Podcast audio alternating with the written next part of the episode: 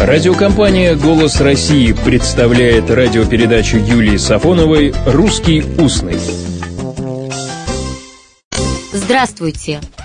23 августа 125 лет со дня рождения Александра Степановича Гриневского. Вы знаете этого писателя под псевдонимом Грин.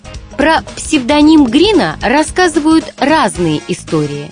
Сам же писатель объяснял происхождение его очень просто. Детское прозвище писателя было Грин-Блин.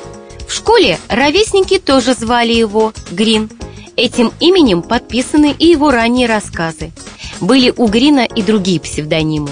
Эльза Моравская, Виктория Клем. А знаете, где впервые Александр Грин прочел свою повесть «Алые паруса»? В диске. Нет, диск – это не пластинка в данном случае и не запись музыки.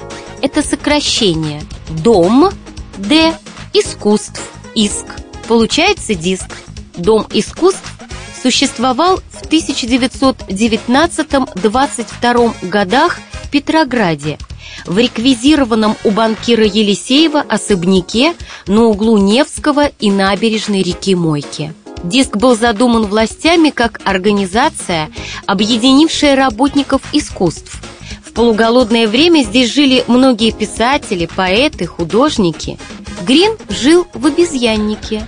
Так обитатели диска называли полуподвал для прислуги. Там же жили Зощенко и Лев Лунц. Свою «Осоль» Грин писал с Муси Алонкиной. Она была секретарем литературной секции диска. Ей же, рано умершей от туберкулеза, позже посвятили свой первый альманах «Серапионовы братья». Трудно себе представить, что в неуютной, холодной комнатушке писалась одна из пленительнейших сказок русской литературы, вспоминал Всеволод Рождественский. Ведь «Алые паруса» действительно сказка светлая. Помните, герой «Алых парусов» говорит товарищам, что благодаря мечте о соль он понял одну нехитрую истину. Она в том, чтобы делать так называемые чудеса своими руками. Коперна, лис, а еще Зурбаган, Гельгью, Асоль. Язык Грина несколько странен. Статья 1915 года о творчестве писателя так и называлась «Иностранец русской литературы». Анна Андреевна Ахматова на вопрос, почему она не любит алые паруса Грина, ответила «Я сама долго не могла понять и с трудом догадалась. Я не понимаю, с какого языка он переводит».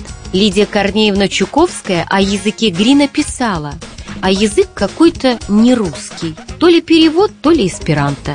Может быть эсперанто, а может быть сказочный язык, как и сама повесть «Феерия о балых парусах». Ну, а выражение «алые паруса» как символ надежды, осуществленной мечты в нашем языке прижилось и зафиксировано сегодня в словарях русского литературного языка – всего доброго. Алых парусов. Русский устный. Программа Юлии Сафоновой.